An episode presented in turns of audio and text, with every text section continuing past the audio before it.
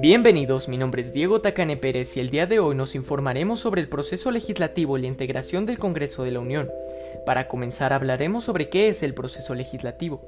Este es el conjunto de actos y procedimientos para la formación de leyes, así como para reformar la Constitución y las leyes secundarias. El gobierno federal participa en este proceso para presentar, promulgar y publicar las leyes y decretos. En nuestro país, a partir de la reforma político-electoral que tuvimos el año 2014, se reguló la participación ciudadana en la iniciativa de ley.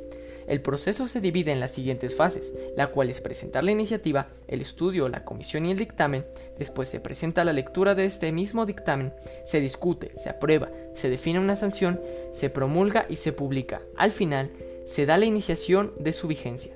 Ahora hablaremos de cómo se estructura el Congreso de la Unión. Este está conformado por dos cámaras, que asimismas tienen 500 diputados y 128 senadores. Este está facultado para expedir nuevas leyes, reformar, derogar o adicionar el marco jurídico nacional, admitir nuevos estados a la Unión Federal, para cambiar la residencia de los supremos poderes de la Federación, para declarar la guerra en vista de los datos del presente Ejecutivo, para conceder licencia al presidente de la República para constituirse en el colegio electoral y designar a un ciudadano que deba sustituir al presidente, para establecer contribuciones, para establecer casas de moneda, entre otras facultades que este mismo contiene. La Cámara de Diputados, que se integra por 500 diputados, 300 son por mayoría relativa y 200 por representación proporcional, y la Cámara de Senadores por 128 senadores, 64 en su mayoría relativa, 32 representación proporcional y 32 de primera minoría.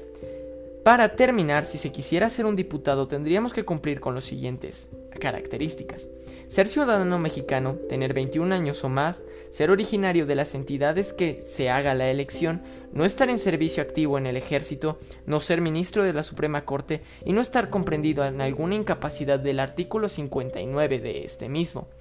Para ser senador, se requieren los mismos requisitos que para ser diputado, excepto la edad. Este será de 25 años cumplidos el día de la elección. Muchas gracias por haber prestado atención a este pequeño podcast. Espero que se hayan informado de una manera correcta y nos vemos en un siguiente podcast. Muchas gracias por su atención.